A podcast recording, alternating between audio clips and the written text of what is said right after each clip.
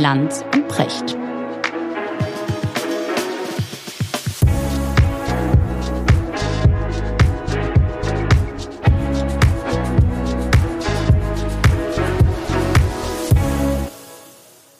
Schönen guten Morgen, Richard. Schönen guten Morgen, Markus. Ich hoffe, es geht dir gut. Ja. Wollte, wollte heute mit dir mal über das sprechen, was im Morgengrauen des 24. Februar 2022 passiert ist. Mhm. Wir alle werden diesen Morgen nie vergessen. Da hat Putin die Ukraine angegriffen. Das deutete sich über Wochen an. Fast genau ein Jahr her. Seitdem haben wir ja unfassbar viel Leid gesehen. Wir haben große Überraschungen erlebt. Wir haben diese wahnsinnige Tapferkeit der Ukrainer auf der einen Seite diese erschreckende Schwäche, die Korruption auf der Seite der russischen Armee gesehen, diese Abgebrühtheit, wenn es darum geht, äh, auch Zivilisten umzubringen, zu vergewaltigen, zu ermorden. Ich habe mit Paul Ronsheimer, schöne Grüße an der Stelle, der ist gerade wieder in Kiew, ähm, vor zwei Tagen gesprochen. Der sagte, die Russen sterben immer noch in Massen im Verhältnis 5 zu 1 ungefähr. Also da gibt es ein Blutvergießen auf beiden Seiten. Da frage ich mich, wie man, wie man auf diese Zahlen kommt. Also wenn ich eins gelernt habe in diesem einen Jahr, ich glaube überhaupt keinen Zahlen. Ich glaube gar keinen Zahlen, gar keinen. Also es, ich, es gibt die Zahl des US-amerikanischen Generalstabschefs, der sprach von 200.000 Toten und Schwerverletzten, 100.000 auf Seiten der Russen, 100.000 auf Seiten der Ukrainer. Du zitierst jetzt Ronsheimer, Verhältnis 1 zu 5. Dann gibt es äh, die Ukraine Ungefähr, ver ver ne? veröffentlicht immer irgendwelche Zahlen von die präzise genau, wie viele äh, russische Soldaten getötet worden ist, wo ich mich immer gefragt habe, wer zählt die, an welcher Stelle, wo Naja. macht man das? Ja, Drohnen, Drohnen, die wissen, Nee, die wissen nee. sehr viel. Ja, also Du- ich habe erfahren, ich habe jetzt erfahren von Sönke Neitzel, ne, diesem Militärhistoriker. Militärhistoriker, Mhm, habe ich mir beide, glaube ich, heute sehr Morgen, schätzen. heute Ja. Morgen auf Video angeguckt, schätze den absolut. Und ähm, der gesagt hat, der ukrainische äh, Generalstab und ukrainische Militär gibt fast überhaupt keine verlässlichen Informationen heraus, auch nicht an den Westen.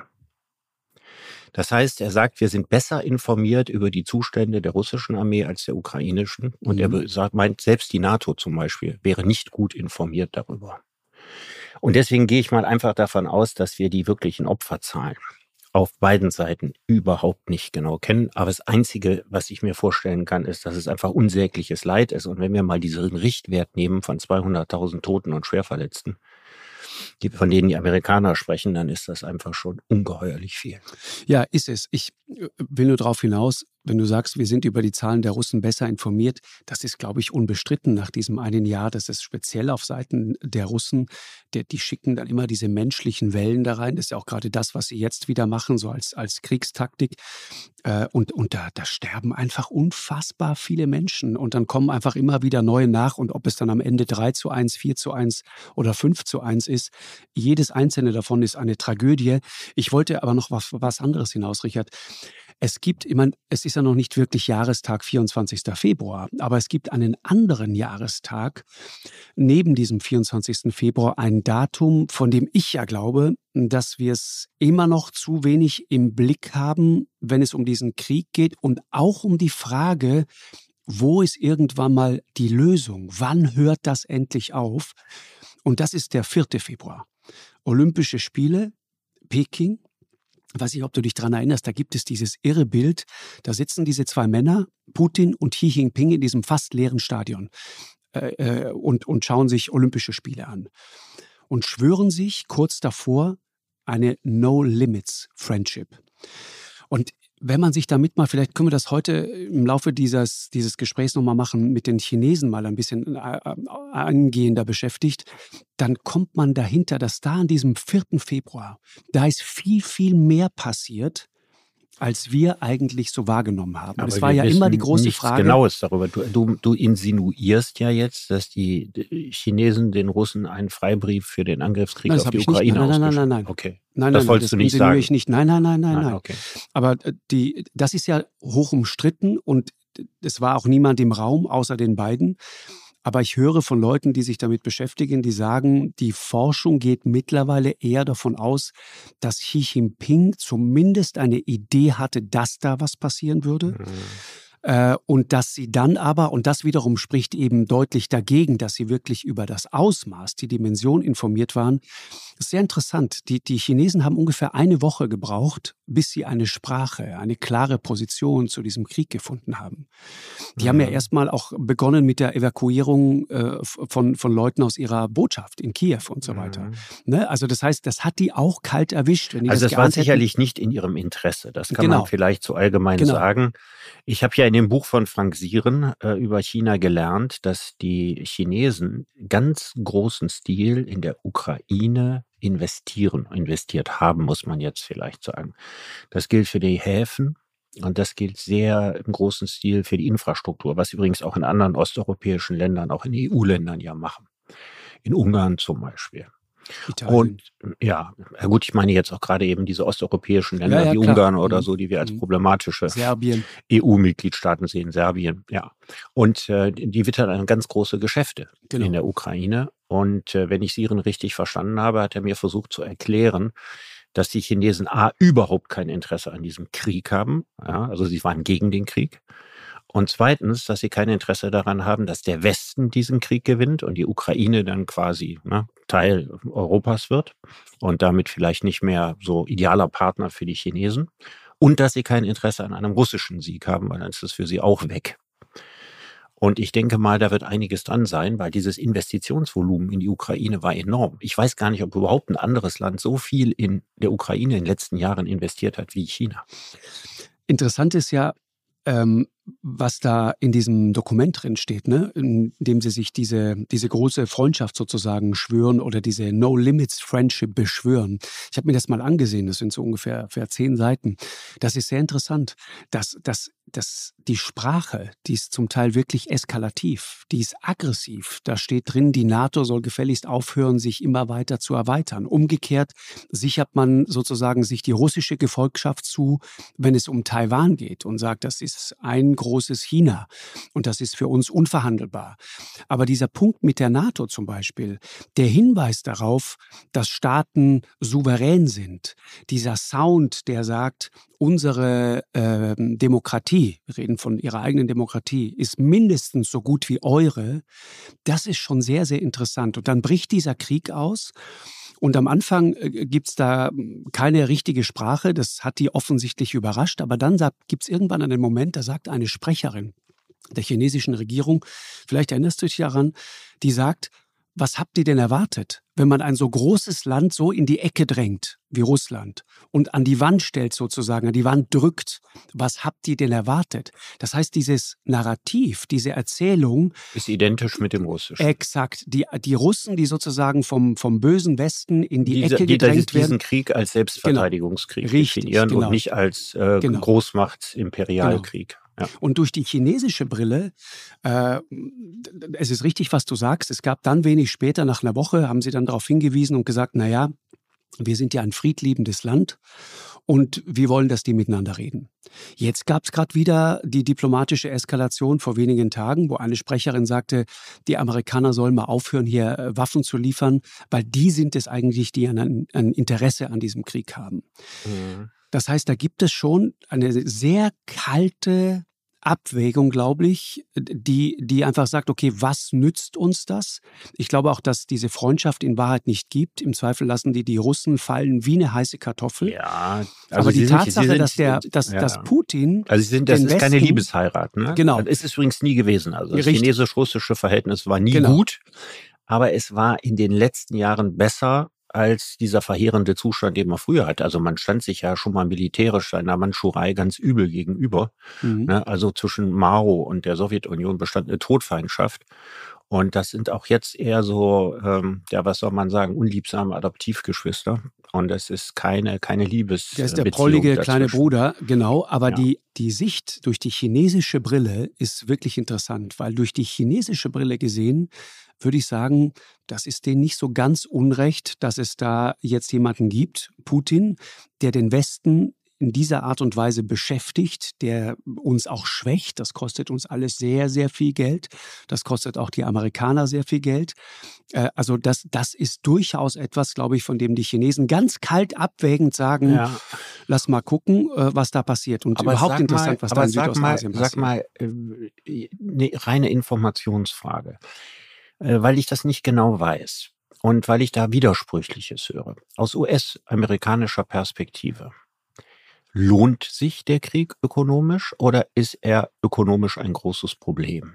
Also ich, ich, ich, bringe mal das Argument für eins ist, äh, gefüllte äh, Auftragsbücher der Rüstungsindustrie, die ja für die USA bedeutender ist als die Autoindustrie für Deutschland, mhm. mit Abstand die größte und wichtigste Industrie. Und natürlich profitiert die von Kriegszeiten. Und wer jetzt alles in der Welt äh, amerikanische Waffen bestellt, das müsste ja eigentlich wirtschaftlich ein enormer Gewinn sein und dagegen spricht.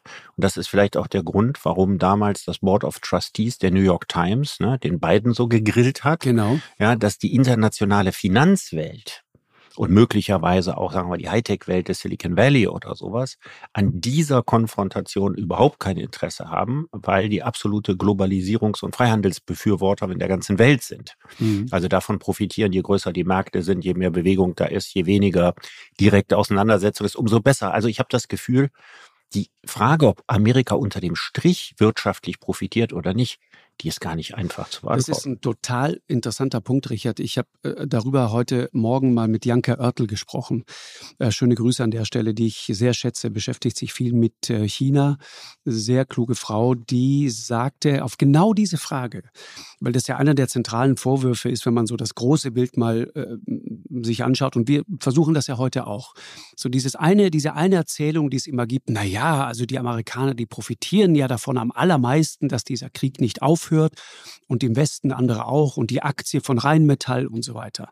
Das ist das ein deutsches ist, Unternehmen. Das ist ein deutsches Unternehmen, aber ja. ich, ich will nur sagen, äh, deswegen sagte ich andere auch. Also die profitieren alle davon. Sie sagte, dreh's mal um, überleg mal, wer das bezahlt. Und das stimmt natürlich. Was stimmt ist, die Waffen, die die Amerikaner jetzt in die Ukraine liefern. Wer bezahlt die? Die Ukraine ja. nicht, nee. sondern die bezahlt der amerikanische Steuerzahler. Nee. Nee, Meines Wissens sind, die, sind die, diese Waffen eigentlich nur sozusagen geliehen oder geleast? Also muss, muss das nicht irgendwann zurückgezahlt werden? Sind die alle wirklich geschenkt? ob die geschenkt sind oder nicht, aber erstmal müssen sie produziert werden und bezahlt werden. Die naja, aber wenn ich weiß, dass sie irgendwann später, später, wenn die, also die EU wird ja nach dem Krieg, und wir Punkt, gehen mal ja. fest, fest davon aus, dass die Ukraine nach diesem Krieg noch existiert. Ja, das ist jedenfalls unsere aller Hoffnung. Und dann wird, wird sie mit unglaublichen Summen, wahrscheinlich dreistelligen Milliardenbeträgen, vielleicht Billionenbetrag oder sowas wieder aufgebaut.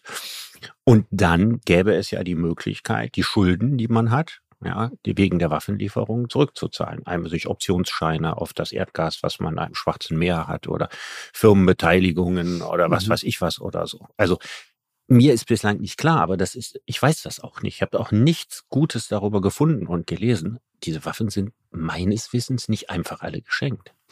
Das kann ich mir auch nicht vorstellen. Ich weiß es schlicht nicht, aber ich kann mir trotzdem vorstellen, das kostet eine Volkswirtschaft erstmal Geld was da jetzt gerade passiert und das schwächt uns. Und das ist durch die chinesische Brille gesehen, glaube ich, nicht uninteressant. Es ist auch interessant, mal hinzugucken.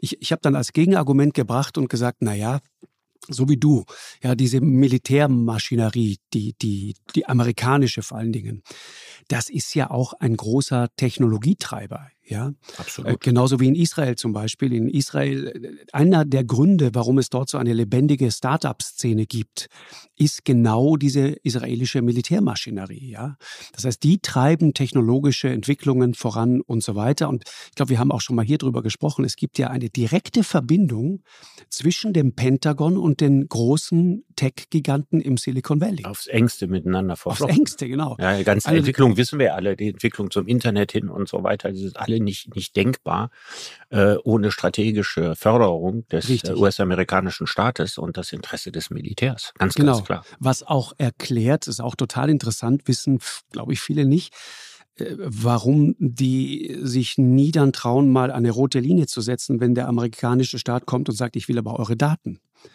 Ne, da gibt es, da gibt es Verbindungen und Querverbindungen die sind sehr, sehr intensiv, absolut. Die sind, genau. Ja, ja, weil die Verflechtung von Anfang an da war. Also das Silicon Valley ist unter anderem im Interesse des amerikanischen Militärs und der staatliche Förderung entstanden. Richtig. Ne, also das ist nicht irgendwann mal später, dass die Geheimdienste oder die Militärs dazugekommen sind, sondern genau. die saßen von Anfang an mit im Boot und fanden das wahnsinnig spannend, was da genau. Ja, zum Beispiel auch ne, der Flug zum Mond, ja, Kennedy und so weiter. Das fing da alles quasi an. Janka Oertel sagt, das ist sehr interessant, sie sagt, im Kalten Krieg war das so.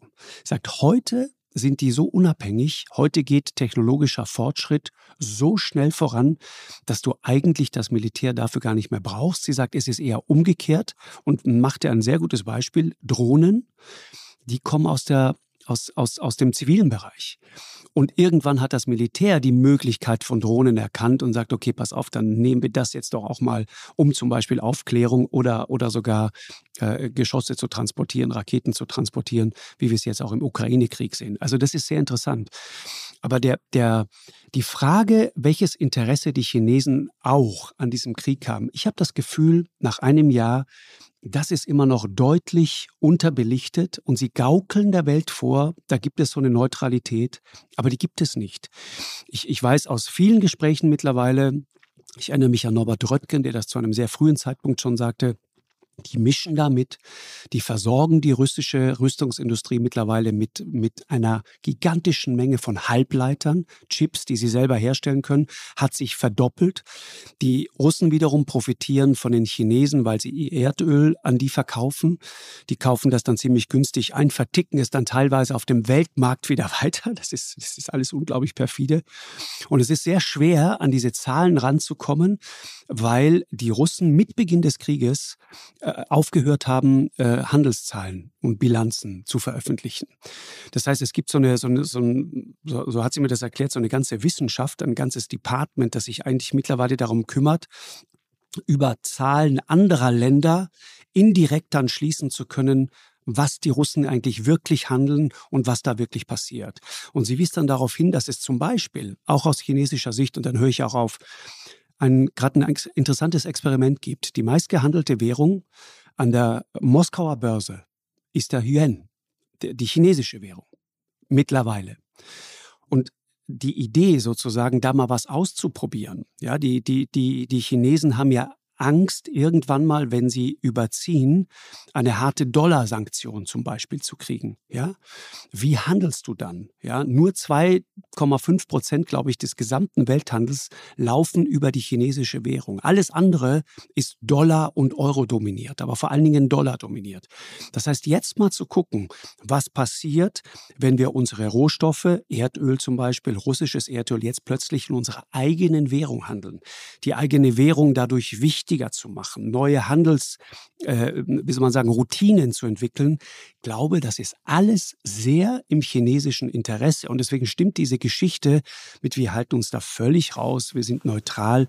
Die Geschichte, das ist ein Märchen. Na gut, also wie, wie kann man als, als Großmacht und als Wirtschaftssupermacht, der China ist, äh, eine völlig neutrale Position in so einer Situation haben? Es ist ja klar, dass sie das nicht haben. Also positiv kann man sagen, die Chinesen haben diesen Krieg mit Sicherheit nicht vom Zaun gebrochen. Nein.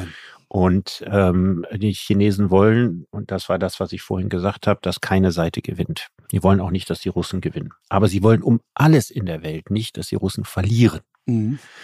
Ähm, weil der Westen ja äh, die, das Zeitalter einer quasi bipolaren Welt Ordnung aus, ausgerufen hat. Das kann man sagen. Es ist sozusagen die Zeitenwende in groß besteht daran, dass man sagt, the West against the rest. Und the rest ist in allererster Linie China und dann die Länder, die stark mit China assoziiert sind. Und das ist zunehmend Russland. Und es ist ja oft genug gesagt worden, der Krieg mit all den Folgen führt zu einer Verhärtung der Blöcke. Und die Verhärtung der Blöcke besteht darin, dass sich China und Russland, die sich eigentlich nicht besonders mochten, immer näher und näher und näher kommen. Das genau. ist eine Folge dieses Krieges. Richtig. Und das ist eine Folge, von der China wahrscheinlich wesentlich stärker profitiert als Russland. Mhm. Das ist alles so, aber man darf nicht vergessen, die Chinesen haben diesen Krieg nun wirklich wirklich nicht begonnen, provoziert nein, nein, um Gottes Willen. so weiter. Ne? Wir versuchen ja nur was Sie zu erklären. Sie sind sozusagen ne? Nutznießer zweiten genau. Grades dieses Krieges. Weißt du, wer übrigens noch ein Nutznießer ist? Kim Jong-un. Weil von dem keiner mehr redet? nee, weil der. Weil das der hat er gar nicht gerne. Ich glaube, der mag das immer gern, wenn die Welt über ihn Wenn man über ihn redet, meinst mhm. du, ne? Mhm. Ich glaube tatsächlich, dass der einer der großen Nutznießer ist. So beschreiben es Leute, die sich äh, da wirklich gut auskennen und sagen, der ist jetzt echt ganz ernsthaft an China rangerückt. Ja, die, die haben überhaupt kein Interesse daran, dass der immer neue lustige Atomraketen äh, in die Luft schießt. Warum nicht? Weil sie natürlich sehen, dass rund um China herum, also Südkorea, Japan zum Beispiel, das pazifistische Japan, die rüsten wegen dieses Krieges gerade richtig auf, weil sie Angst haben vor dem, was Xi Jinping als nächstes macht, ja, was ist mit Taiwan und alles Mögliche. Und deswegen haben die kein Interesse daran, dass Kim Jong-un Raketentests macht, weil je mehr der Raketen in die Luft schießt, desto bedrohter werden sich Südkoreaner, Japaner und andere fühlen und in der Folge immer weiter aufrüsten. Und China möchte nicht von Leuten umzingelt sein, von Staaten umzingelt sein, die denen eigentlich feindselig gegenüberstehen und die dann ihrerseits jetzt in eine richtige Aufrüstungsspirale reinkommen. Also da, da passiert gerade was. Es ist wirklich gefährlich. Du willst sagen, die Zeit der Narrenfreiheit für Nordkorea ist vorbei. Das weiß ich gar nicht. Die profitieren auf jeden Fall davon. Ne? Also die, die Chinesen müssen die bei guter Laune halten. Und, und ich sag mal so, ne, wenn es eine, wenn du das mal vergleichst, das ist ja auch total interessant. Nordkorea und die Ukraine mal vergleichst. Also die Lehre auch nach einem Jahr dieses Krieges ist doch, wenn du äh, Atomwaffen hast, dann mach nicht den Fehler und gib sie weg. Das ist das, was die Ukraine gemacht hat. Und wenn du keine hast, dann sorg dafür, dass du welche kriegst. Ja gut, man muss das ist sagen, doch die zu, dem, zu, dem, Lehre zu der, genau zu der Geschichte Krieg. von 1994, ne? Mhm, also Gründung genau. der Ukraine, Abgabe der, der Atomwaffen. Wenn die Ukraine damals die Atomwaffen nicht abgegeben hätte, wäre sie als Staat nie ernsthaft entstanden. Ist schon klar. Ja, also klar. es gab, das war jetzt nicht so, als ob man da lange überlegt hat, machen wir das oder machen wir das nicht, Nein, können wir genau. den Russen so trauen. das immer, ne? wie so ein sondern netter das war, Akt. nein, Ja, ja, das war genau. eine Bedingung, Genau. ja, die Russland gestellt hat und ohne die wäre die Unabhängigkeit nicht möglich gewesen. Das muss man einfach dazu sagen. Deswegen kann man nicht Richtig. sagen, es war ein historischer Fehler. Es gab keine Alternative dazu. Da, äh, total richtig, aber die Lehre daraus, die zynische Lehre daraus ist, wenn du Atomwaffen hast, dann, dann äh, kann dir im Grunde nichts passieren. Das ist das, worauf sich jemand wie Kim Jong-un verlässt. Und das führt jetzt zu dieser, zu dieser Aufrüstungsspirale, von der ich glaube, das kann noch sehr, sehr gefährlich werden. Ja, da gibt es dann ein Mhm. neues Wettrüsten in Ostasien mit einem sehr ungewissen Ausgang. Und der Ja. Auslöser ist auch wieder das, was vor einem Jahr in der Ukraine im Morgengrauen des 24. So ist Februar das. passiert Das ist der, das ist heute, bitter. das ist heute so. Wir haben ja schon häufig über die Globalisierung gesprochen, ne? und dass es heute wichtig ist, wenn in China ein Sack Reis umfällt. Und äh, wenn es solche Erschütterungen sind, wie der brutale russische Angriffskrieg, dann kann man sich vorstellen, das ist in der, in der heutigen globalisierten Welt hat alles Auswirkungen auf alles. Ne, wir haben schon häufig darüber gesprochen, was das für Afrika äh, bedeutet. Ja, im Augenblick explodieren an den Börsen die Weizenpreise. Ja, das wird gigantische humanitäre Katastrophen auslösen. Das war das, was man immer befürchtet hat. Ne? Wenn der Krieg lange geht, ja, dann wird es zu Hungerkatastrophen in Afrika führen. Wir sind weiter dabei, genau das zu provozieren. Die meisten Getreideschiffe haben wir auch drüber geredet, die die Ukraine verlassen, verlassen sie eben nicht in Richtung Afrika. Da werden gigantische Katastrophen als Folge des äh, Ukraine-Krieges entstehen. Und so könnten wir eigentlich die ganze Folge nur darüber reden, was Sekundärfolgen ja, dieses Genau. 24. Februar Ich, ich stimme dir völlig zu, Richard, nur äh, bei einer Formulierung stimme ich dir ausdrücklich nicht zu. Sagst du, wir provozieren das. Wir haben diesen Krieg nicht provoziert. Wenn du vorhin sagst, die Chinesen haben diesen Krieg nicht vom Zaun gebrochen, wir waren es auch nicht. Wir haben den Krieg nicht Ne? vom Zaun gebrochen. Das habe Genau. ich auch zu keinem Nee, Zeitpunkt jemals gesagt. wollt's- wollt's Um Gottes sagen. Willen, um Gottes Willen. Genau. Nein, aber, aber wir, wir, wir sind indirekte Kriegspartei. Wir sind keine direkte Kriegspartei, wir sind indirekte Kriegspartei, indem wir die Ukraine unterstützen. Und insofern sind wir ein Teil dieses Krieges. Wie auch immer wir jetzt die sorgfältige Formulierung wählen. Nee, genau, genau. Ich, ich habe in dieser Woche so oft an dich gedacht. Ich denke immer an dich, wie du weißt, aber in, diese Woche, in dieser Woche besonders häufig. Und zwar an zwei interessanten Stellen. Äh, Die erste Stelle war die mit, mit Lula. Äh, Scholz auf Brasilienbesuch. Mhm. Es war ja total interessant zu sehen, wie diese Erzählung äh, ne, du erinnerst dich an das, was ich vorhin gesagt habe, die, diese äh, chinesische Sprecherin, die sagt, was denkt ihr denn, was passiert, wenn man so ein großes Land wie Russland einfach so in die Ecke drückt? Ja? Mhm. Lula, der, der brasilianische Präsident, ich meine, Scholz fährt dahin, geht um Rohstoffe, geht um Lithium, ja, geht, wir, wir, wir brauchen Lithium in den nächsten Jahrzehnten in einem unvorstellbaren Ausmaß. Richtig. Haben wir auch schon häufiger drüber gesprochen. Für Batterien, mit er ja, genau. erheblichen genau. Umweltschäden verbunden. Ja, auf ja. das Hundertfache, ja, wird das ansteigen, wenn wir. Das will ich mir gar nicht ausmalen. Also ich will ja. mir die Umweltkatastrophe nicht ausmalen, weil Lithium wird eben so gewonnen, ja, also geht auch im Augenblick gar nicht wirklich anders.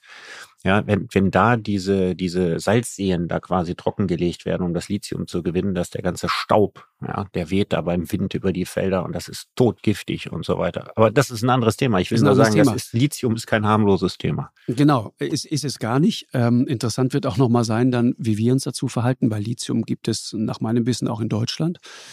Äh, aber wir werden es ähnlich machen wie bei den seltenen Erden. Das war ja auch interessant. In, vor, vor ein paar Wochen sind in Nordschweden ich sagen, ja, ich weiß, ne, seltene Erden ja. gefunden worden. Ich weiß zwar nicht wie viele, aber eine schön wäre es, wenn man sich damit selbst versorgen könnte. Eine, eine Menge. Ähm, die gibt es übrigens auch hier. Die könnten wir auch hier abbauen. Äh, nicht in diesem Ausmaß, aber wir könnten.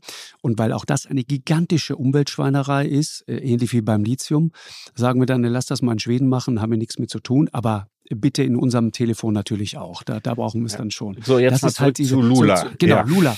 Also Scholz will eigentlich die Brasilianer, weißt du, die haben noch Munition für den Gepard. Auch irre. Ist das irre? Mhm. Die haben Munition für Gepard und die hätten wir gerne, um sie in die Ukraine zu schicken. Und Lula sagt, machen wir nicht.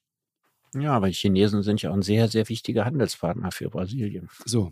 Außerdem hat Lula sich damit versucht, in eine Position des Dritten zu bringen. Richtig. Zu sagen, wir sind wirklich neutral und als wirklich Neutrale könnten wir ein Forum bereitstellen für Verhandlungen.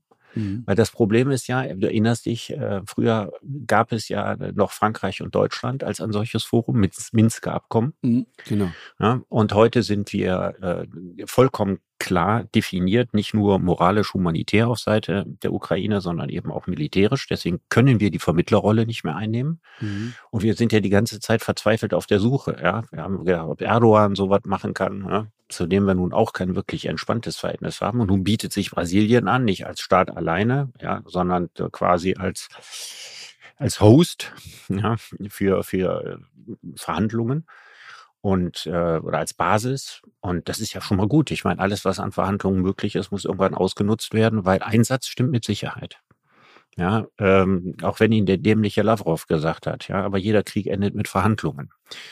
Und ähm, irgendwann, ich meine, ich glaube tatsächlich mal unter uns, ich bin sicher, es wird die ganze Zeit verhandelt. Also es wird nicht verhandelt sozusagen, dass man kurz vor Abschluss irgendeines Friedens steht, ja, aber dass es diplomatische Kanäle gibt, deutscher Botschafter in Moskau und so weiter, wo also sich ständig ausgetauscht wird über diese Dinge. Das kann ich mir gar nicht anders vorstellen. Dafür werden diese Leute ja auch bezahlt, dass sie das machen. Nur sind wir sehr, sehr, sehr weit, und das weiß ich auch, von einer Lösung entfernt. Ja, also solange die Russen in Donetsk sich nicht das geholt haben, was sie sich holen wollen, ähm, werden sie äh, keine Verhandlungen eingehen, die ähm, die werden vermutlich nicht mal den gegenwärtigen Status quo einfrieren. Das war immer so meine Hoffnung, ne? bevor sie die militärischen Erfolge der letzten Wochen hatten, ne? die sie blutig bezahlt haben. Aber bevor sie die hatten, mhm. hatte ich immer die Hoffnung, dass man das zumindest für eine Weile einfrieren kann. Aber im Augenblick ist ja wahrscheinlich nicht mal das möglich. Also ich glaube, wir kommen ganz ehrlich gesagt im Augenblick überhaupt nicht mehr aus der Sache raus. Mhm. Ich habe übrigens so eine Theorie, warum Lula den Scholz da so hat abtropfen lassen. Äh, du musst dir nur mal die brasilianische Außenhandelsbilanz angucken. 30 äh, Prozent der brasilianischen Exporte gehen wohin? Nach China. So. Und dann hast du da genau wieder dieses Thema. Ich habe ähm, übrigens, Richard, vielleicht, vielleicht können wir darüber mal reden. Ivan Krastev, ja. den du sehr schätzt, den du oh, schon ja. getroffen hast. Der in meiner äh, Sendung war als Gast. Der in deiner Sendung war, ist eine tolle Sendung. Einer der besten die Gäste, die ich Ja, hatte. mega, mega. Muss man sich angucken. Mediathek, wirklich großartig. Es gibt auch so ein wunderbares Buch von dem, Das Licht, das erlosch. Ähm, das ist ein Knallerbuch, ein äh, bulgarischer, ne? Das bulgarisch lehrt, glaube ich, Bulgar mittlerweile in Wien, in aber Wien. Bulgare, mhm. genau. Intellektueller, ist ein, ein, toller Typ, der sagt ja, wie endet dieser Krieg? Der sagt, ähm, Kriege sterben einfach Kriege mhm. enden an der Wahlurne. Mhm. Die in 2024 ist in Russland Wahl, 2024 ist in Amerika Wahl. Richtig. Und Krastev sagt, das könnte etwas mit diesem Krieg machen. Glaubst du das auch? Ja, das glaube ich tatsächlich. Nun wissen wir ja in den USA noch gar nicht, wer gegen wen antritt. Mhm. Ob das wirklich Biden gegen Trump ist oder ob es auf beiden Seiten jemand anders ist. Also wenn ich, wenn ich Biden am Mikrofon sehe, dann denke ich mir immer, der wird sich keine weitere Amtszeit mehr zumuten. Nee. Und ob, ob Trump dann tatsächlich also das alles übersteht und, und dann am Ende dann doch, noch, doch noch mal da irgendwie wie so, ein, wie so ein äh, zehnmal angezählter Boxer wieder aufsteht, kann ich mir so ganz auch nicht vorstellen, obwohl man das bei dem nie weiß. Da muss man mit allem rechnen. Ne? Mhm. Aber der hat ja schon erzählt, er würde den Krieg schnell zu Ende bringen. Das wäre vermutlich auch so. Ja, also, Meinst du, ja? Ja, ich vermute, der wird einen Deal finden. Ja, also ich meine, irgendeinen dreckigen Deal eingehen. Ich will mir den jetzt gar nicht vorstellen, wie der aussieht. Aber das könnte ich mir vorstellen. Es könnte auch sein, dass bis 2024 die USA kriegsmüde sind. Möglich ist das. Aber das wäre schlimm, Richard. Ne? Hast, hast du ja. mal überlegt? Nein, ich meine, überleg Ich habe ja nicht gesagt, dass ich mir den Deal von Trump jetzt als das nein, nein, Verhandlungsergebnis nein, wünsche. Nein, nein, ich wollte, ich wollte auf was anderes hinaus. Ich wollte dich nicht hier irgendwie in eine komische Ecke drücken. Ich wollte nur sagen, und das, den Satz, das wäre schlimm, kann man auch missverstehen. Ich will nur sagen, stell dir mal für eine Sekunde vor, wir unterstützen die Ukrainer jetzt nicht oder die Ukrainer können nicht mehr, die rekrutieren mittlerweile über 60-Jährige. Denen geht die Munition aus, mhm. denen geht das Personal aus, ja. denen gehen die, die Kämpfer schlicht und ergreifend aus. Das ist alles sehr, sehr bitter und dass die diesen Krieg nicht verlieren, das ist alles andere als eine ausgemachte Sache. Äh, egal wie wir ja. unterstützen oder also die Frage ist, was, was wir nicht wissen, ist, was die Niederlage wäre. Das, also genau, also ich finde, man muss ja im Kopf, genau, also es gibt zwei denkbare Niederlagen. Die eine Niederlage ist, die Russen holen sich das, was sie in Donetsk noch nicht haben und was sie in Saporischschja noch nicht haben. Mhm. Ja, und äh, errichten dann eine, irgendwie eine entsprechende Mauer und sagen, wir schießen euch weiter wund und weh, wenn ihr nicht uns garantiert, dass er nicht in die NATO geht und eine militärische Obergrenze festlegt und, und, und. Das wäre die eine, die kleine Variante.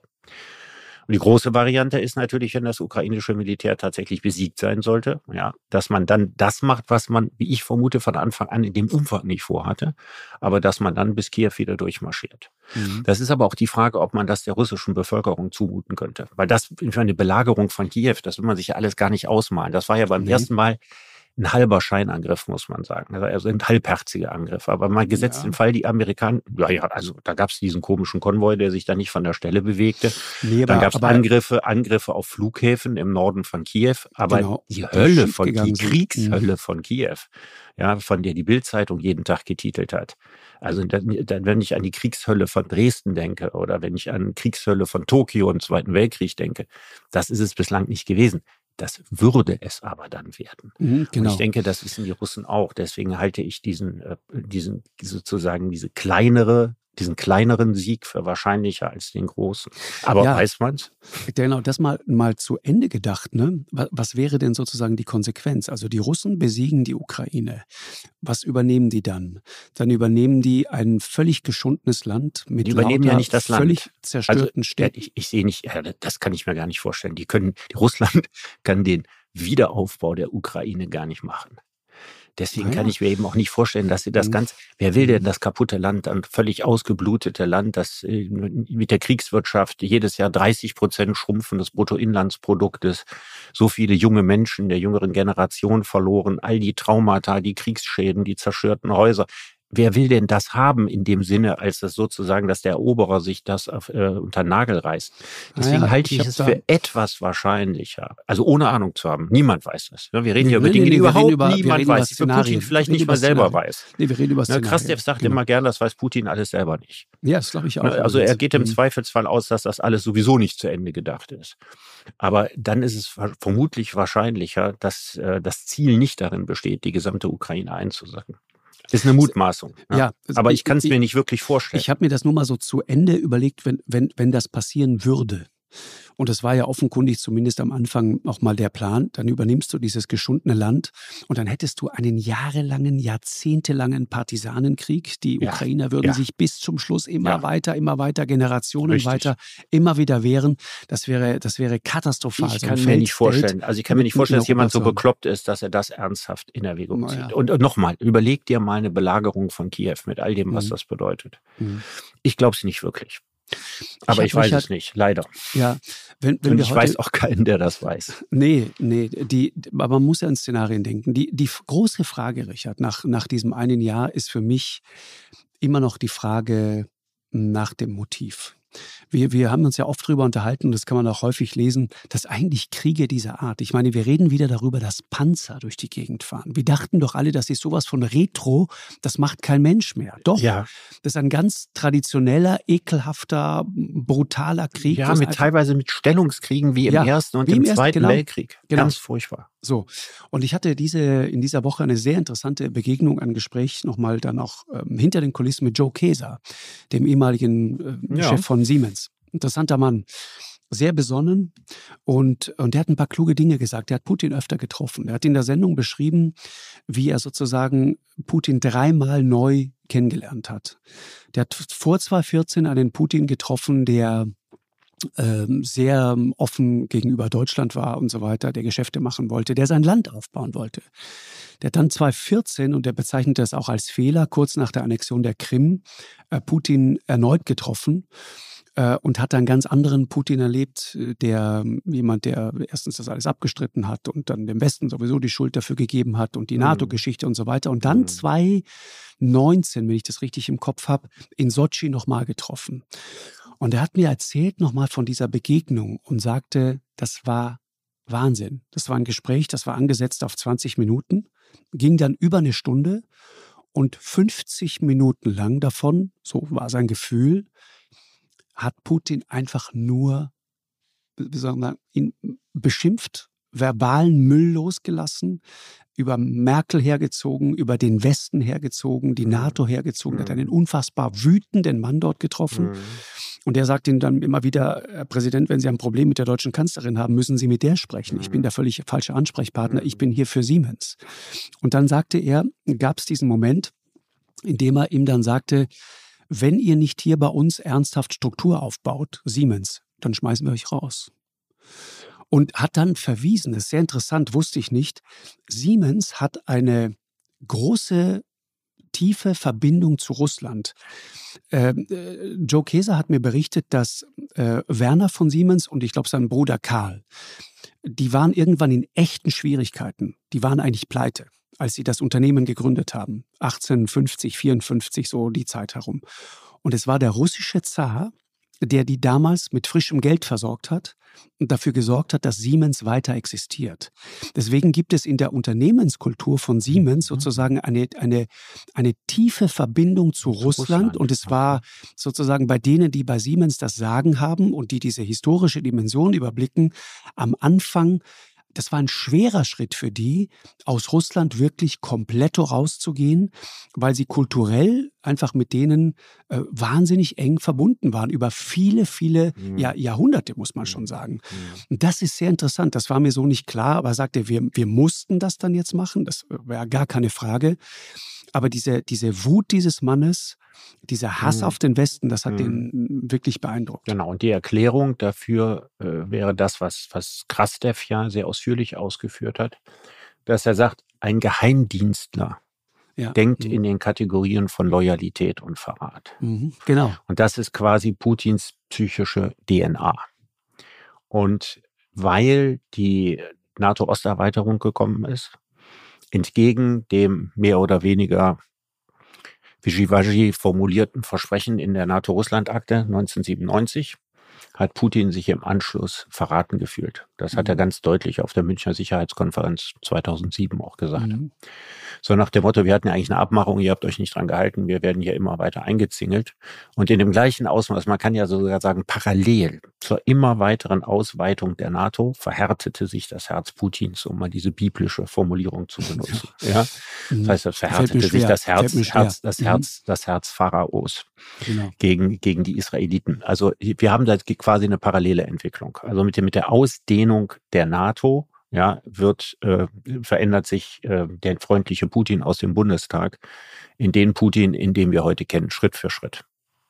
Und das ist quasi so, was sich psychologisch abgespielt hat. Und wir wissen ja auch von all den Leuten, die immer gewarnt haben. Ja, also Helmut Schmidt so in erster Linie und gesagt, ja, wir russische Sicherheitsinteressen berücksichtigen und wir können da nicht einfach so und so weiter.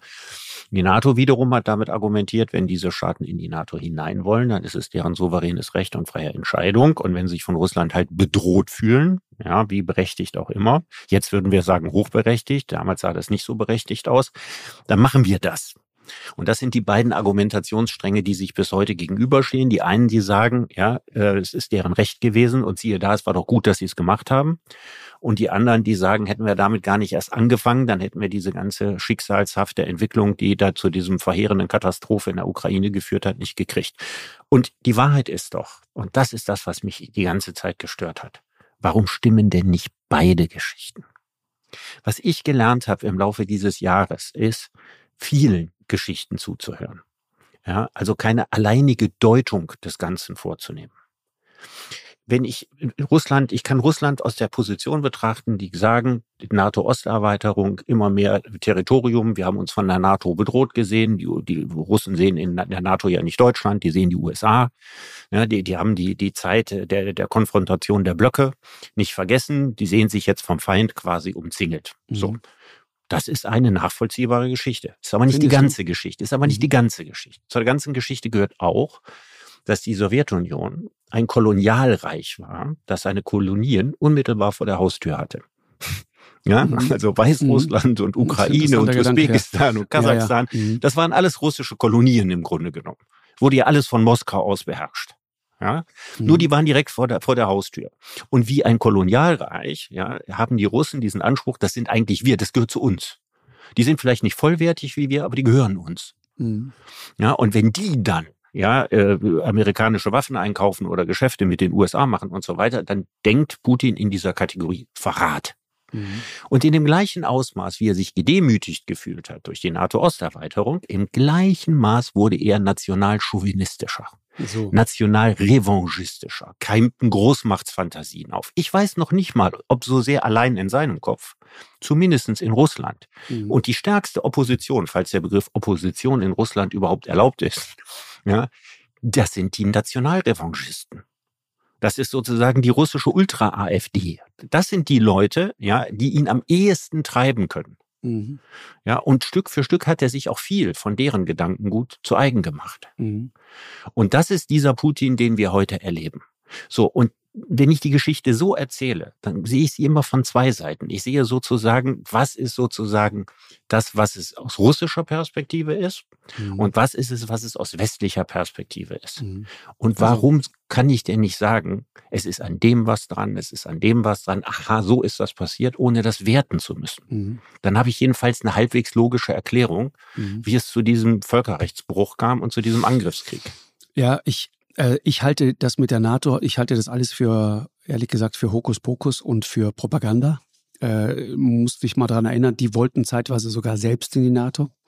Äh, auch Putin ja, aber, ja, aber das, ist, äh, da, da in sich daran erinnern war, hieß der NATO den Zahn zu ziehen. Wenn man selber Teil der NATO ist, ja. ist die NATO keine Bedrohung mehr. Ja, ja. Das will, war der russische sagen, Plan. Ja, ich, ich, ich, will, ich will nur sagen, ich, ich habe ich hab das Gefühl, es geht ganz handfest vielleicht auch noch um was anderes. Die Gro Joe Keser hat eine interessante Theorie. Der sagt, da ist ein Mann in meinen Augen, der ist nicht mehr der Jüngste.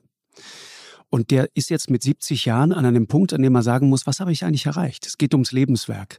Russland ist wirtschaftlich komplett am Abgrund. Die Transformation null funktioniert. Die Russen sind heute ärmer, als sie je zuvor waren. Ja, ärmer, Seite, als zu, ärmer als zu äh, den Jelzin-Zeiten glaube ich eher nicht. Da waren die aber alle gleich arm. Nein, aber jedenfalls ist das Versprechen. Also, also in einem Punkt hast du recht. Wenn man sich den Aufstieg Chinas in der gleichen Zeit ja, anguckt, also dich. ein postkommunistisches ja. Land, ja, China ist ja jetzt inzwischen ein kapitalistisches Land, ja, mit, mit, mit sozusagen einem kommunistischen Zuckerguss darüber, ne? irgendwie einen roten Stern auf was draufgeklebt, was ja sehr kapitalistisch ist. Staatskapitalismus ja weitgehend, aber eben wirklich kein kommunistisches Land. Und wenn man sich diese Erfolgsgeschichte anguckt und dann parallel sich die Putin-Geschichte anguckt, dann waren die ersten Komplett drei, versagt. vier, fünf Jahre ja.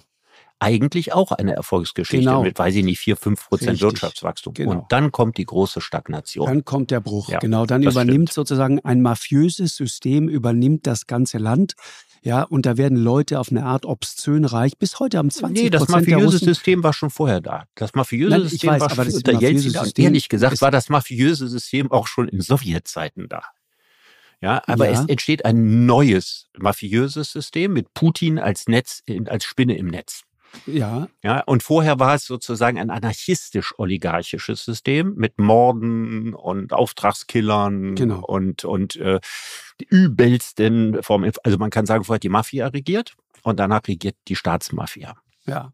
Ja, das ist äh, gut formuliert. Ich will nur darauf hinaus, bis heute, ne, also die Russen sind arm, viele Russen sind arm, 20 Prozent der Russen haben bis heute nicht mal ein Klo in ihrer Wohnung oder in ihrem Haus. Einfach nur mal so darüber, darüber zu sprechen, haben ein niedrigeres Pro-Kopf-Einkommen als, als Menschen in der Türkei und so weiter. Also will nur sagen, das hat nicht funktioniert. Richtig. Und wenn du so viele Rohstoffe hast, so viel Erdöl hast, so viel Erdgas hast, dann musst du dir doch immer mal die Frage gefallen lassen, was zum Teufel hast du eigentlich mit diesem ganzen Geld gemacht? Das ist doch unvorstellbar. Du hast nichts erreicht. Und ähm, ich glaube deswegen, dass jemand wie Krastev, der sagt, da geht es ganz handfest um Staatsgebiet. Die Russen haben jetzt 18 Prozent des ukrainischen Territoriums. Da geht es um Industrie, da geht es äh, auch um Krastev Arbeitskraft. sagt eigentlich was anderes. Krastev sagt, es geht nicht um Land. Weil Russland nee. ist nun wirklich groß genug. Es geht Nein, um Leute. Wollt, um Leute. Genau, um den, also den krass, wollte ich gerade hinaus. Ist, die Russen sind ein sterbendes Volk. Die haben das eine viel zu Punkt. geringe Vermehrungsrate. Genau. Ja, und sie werden äh, allein quantitativ immer unbedeutender. Das wollte ich Und das Interessante sind die 40 Millionen mhm. Ukrainer, aber nicht das Land. Also das ist die Krastev-These. Da, da hat er, ich glaube, da hat er recht. Der demografische Faktor. Und er verweist ja auf 2012. Das ist sehr interessant. 2012 wurde in Russland ein Gesetz verabschiedet, das es Amerikanern verbietet, russische Waisenkinder zu adoptieren. Und es ist total interessant, weil ich glaube, dass das der Versuch ist, zu verhindern, dass diese Kinder neue Ideen kennenlernen, ein anderes westliches Leben kennenlernen. Äh, das ist zum Beispiel auch schon in den 90ern passiert, dass die, die Russen, die schwer reich geworden sind in den 90ern, wo haben die ihre Kinder hingeschickt? In den bösen, bösen Westen. Mhm. Die haben dort ein ganz anderes Leben, eine andere Form von sexueller und auch sonstiger Freiheit kennengelernt. Die haben ein ganz, ganz anderes Leben. Ich glaube, sexuelle Freiheit gab es ja in Russland. Also ja, wahrscheinlich. Das Problem bestand in der DDR auch, genau. Ja, ja, genau. Aber der, aber dieses Gefühl, so beschreibt es Krastevs, finde ich total gut formuliert. Dieses Gefühl, wir müssen verhindern, dass der Westen russische Kinder kidnappt. Ja, ja, das genau. das ja, müssen wir stoppen. Ja, und man wollte das sozusagen. Das kann ich mir vorstellen, weil man, man fühlt sich in dem Moment wie ein Entwicklungsland. Richtig. Ja, also Kinder werden aus armen Ländern genau. adoptiert. Ja, und die Vorstellung, dass der Westen jetzt die Kinder aus Russland, das setzt auf eine Stufe, ja, mit afrikanischen Ländern. Mhm. Kann ich mir sehr vorstellen, dass das dem äh, russischen Nationalstolz aufs heftigste widerspricht. Ja, genau. Und dieses, ja, äh, äh, Krastev spricht von einer Identitätspanik. Sagt, da geht es darum, sozusagen, diesen Bruch, er sagt, der, der Kommunismus war den Russen egal zum Kommunismus hatten die nie ein besonders ja, sinnliches Verhältnis. Aber die viele, ne? Sowjetunion ne? ja, genau. haben die geliebt. Das war, das war ihr Land und das war dieses russische, dieses sowjetische Imperium. Ja, wir sind ja, wer. Wir sind wer, ganz ja, genau. Das war wichtig. Genau. Und ich, ich, hab, ich hab, musste so denken, als ich das hörte, an Dimitri Glukowski, den wir beide sehr mögen, der jetzt wieder bei uns in der Sendung war und der mal diesen, diesen tollen Text äh, geschrieben hat, Der Westen und wir wo, ja. er, wo er sagt, wir wussten, dass ihr besser lebt, wir haben euch nachgeeifert, wir haben die Namen eurer Marken auswendig gelernt, aber für euch Westler, und das war das Gefühl, bis heute sind wir Menschen zweiter Klasse. Hm. Ja gut, und, und, das ist das gleiche Problem, was es zwischen Wessis und Ossis gibt, ja, richtig. hoch 10. Ja, also, also genau. mehr Ossi als Russe kann man ja gar nicht sein. Mhm. Natürlich hatten wir, ja, also der, der, die, die Menschen im Westen sehr weitgehend ein starkes Überlebenheitsgefühl. Mhm. Wir hatten ja auch so Bilder im Kopf, ne, dass der Sowjetmensch, ne, der ist sozusagen gleichgeschaltet und das ist ein Apparatschick und dazu die uralten Russenklischees. Ne. Karl Marx hat mal gesagt, die Russen taugen eigentlich nur zum, zum, zum Saufen und Frauenvergewaltigen. Also es gibt so einen ähnlichen Ausspruch von Karl Marx. Ja. Irre. Also das war sozusagen das, das klassische Bild des Russen das es ja, im, im, Westen immer gegeben hat, ne, als primitives Volk. Ja, ja. Und genau. darunter haben die, die Russen sehr, sehr stark gelitten. Ja, genau. Der, der äh, Glukowski schrieb damals irgendwie, als, als Gorbatschow den Fall der Mauer durchwinkte. Da waren wir so verzaubert, dass wir dachten, alle Mauern stürzen jetzt auch ein, alle anderen, ja. Und er beschreibt dann, das finde ich so gut, der eiserne Vorhang hob sich und zwei Welten, die fast schwarz-weiße, sozialistische und die bunte kapitalistische, haben einander verdutzt angeschaut. Wir wussten, dass ihr besser lebt, aber wir hatten keine Ahnung, um wie viel besser ihr lebt. Und dann sagte er aber, ihr wundert euch, was da plötzlich mit uns passiert ist, was da geschehen ist, dass diese Begeisterung sozusagen in Verachtung und eben jetzt in Hass umgeschlagen ist. Und er sagt, wir haben ein Problem. Wir haben immer eure Technologien, wir haben eure Hamburger, wir haben eure, eure Lebensweise bekommen, aber der Satz, Achtung, das wurde uns immer im Paket mit Werten übergeben, mit einer Ideologie, mit einer Lebensweise. Das heißt, das Gefühl ist, da kommt auch immer mitgeliefert eine Bedienungsanleitung, wie ihr gefälligst jetzt auch zu werden und zu leben habt. Mhm. Das fand ich mhm. total interessant. Das ist interessant. Ich habe das letzte Buch von Gorbatschow, das ja vor drei, vier Jahren erschienen ist, gelesen weil ich war absolut neugierig, wie er Putin äh, bewerten würde. Ja. Und es ist ja äh, völlig, völlig, drin, völlig ne? bekannt, dass sie sich äh, menschlich nicht mögen. Genau. Ne? Das ist klar. Man hat mal auch gesehen, als Gorbatschow gestorben ist und so. Also war so eine halbe Referenz, die Putin ihm da gezollt hat weil aus russischer Sicht Gorbatschow der große Verräter ist, der die, die, die, die Großmacht Sowjetunion im Westen preisgegeben hat. Ne? Das ist quasi genau. die, die, das, das, das Putin-Narrativ für Gorbatschow. Aber interessanterweise die Kritik die Putin früher immer geäußert hat am Westen, ist die gleiche, die Gorbatschow genau, auch das, hat. Gorbatschow sagt auch, was ist mit unseren sicherheitspolitischen Interessen? Du hast das gerade so abgetan, weißt du, die NATO-Erweiterung und da glaube ja, ich ja. nicht, halte ich für Firlefanz und so weiter. Die Frage ist nicht, ob von der NATO-Osterweiterung für Russland aus unserer Sicht eine reale militärische Gefahr hervorgeht. Das würden wir verneinen. Ja, die Frage ist, ja ob das die Russen genauso sehen mit einer Geschichte, die von Napoleon überrannt worden sind, die im Ersten Weltkrieg überrannt worden sind, ja, von Deutschen und im Zweiten Weltkrieg nochmal. Mhm. Die sehen das anders. Und wenn man heißt sicherheitspolitische Interessen berücksichtigen, dann heißt das sich zumindest zu verstehen, wie die andere Seite tickt. Und da mhm. musst du ganz ehrlich sagen, viel Mühe haben wir uns da nicht gegeben. Ja, da hast du recht. Du kennst doch dieses Buch von Tim Marshall über die Macht der Geografie. Das beginnt genau mit diesem deswegen muss ich gerade dran denken, mit dem, was du gerade sagst, Richard. Es beginnt im Kapitel Russland. Ich, Putin ist ein gläubiger Mensch nach allem, was man hört. Und ich glaube, er betet manchmal heimlich darum, dass in der Ukraine endlich Berge wachsen. Ja, was ja. er sagen will ist, ja über diese nordeuropäische Tiefebene, über die Ukraine, kamen die alle immer rein und haben die einfach angegriffen und überfallen. So ist das. Und das ist eine Grenze, die ist so lang, die kann, genau. man, die kann man konventionell kaum Richtig. verteidigen. Und da wir inzwischen eine Vorstellung davon haben, in welchem desolaten Zustand sich die russische Armee befindet, jedenfalls für ein Land, das sich als militärische Großmacht versteht, als zweitstärkste der Welt, und nun sehen, wie brüchig das alles ist und so weiter, dann kann man schon irgendwo nachvollziehen, dass die irgendwie, dass die dieses mulmige Gefühl immer gehabt haben. Nur, damit wir hier nicht falsch verstanden werden. Ne? Die Tatsache, dass hier russische äh, Sicherheitsinteressen empfindlich gestört worden sind, dass auf die russische Befindlichkeit keine Rücksicht genommen wurde, nichts davon ja, rechtfertigt das Verbrechen genau. vom 24. Februar. Richtig, richtig. Es erklärt die Dinge bis zu einem gewissen Punkt, aber die genau. andere Erzählung, der sich veränderte Putin, ja, der ehemalige Geheimdienstmann, der hier Verrat wittert.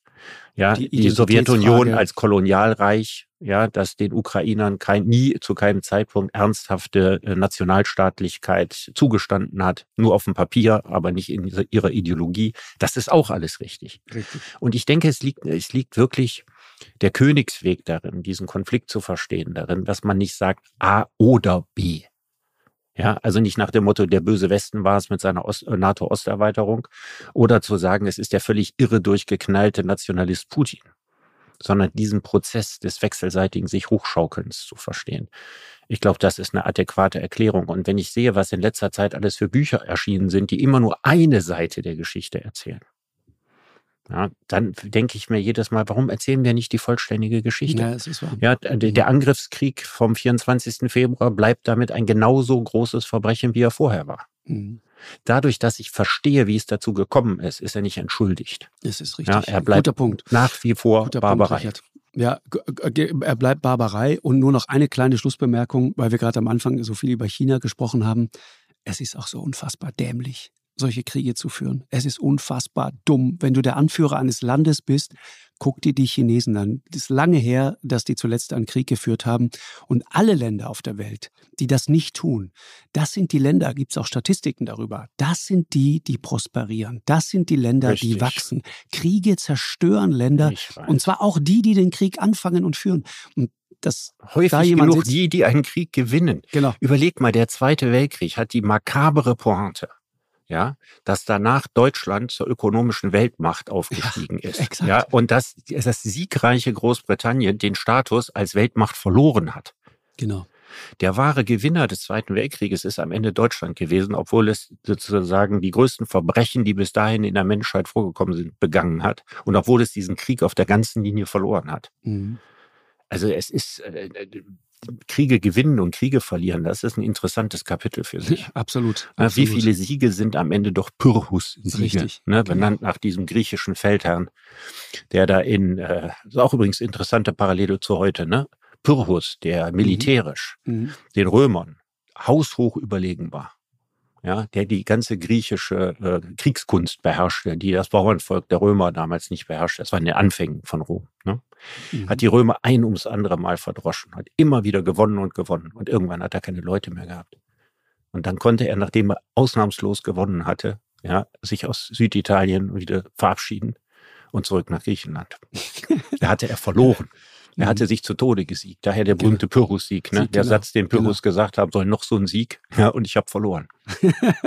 genau. Richard, das war äh, spannend. Dank dir sehr für diesen Austausch und ähm, ähm, ja, wird uns noch als Thema, glaube ich, lang begleiten.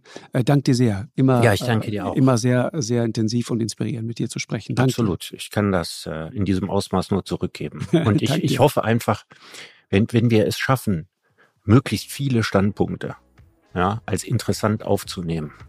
Und wenn wir es schaffen, nicht in Entweder-Oder-Kategorien zu denken, wenn wir versuchen zu ergründen, was hier gerade auf dem Welttheater gespielt wird, dann sind wir auf der richtigen Seite.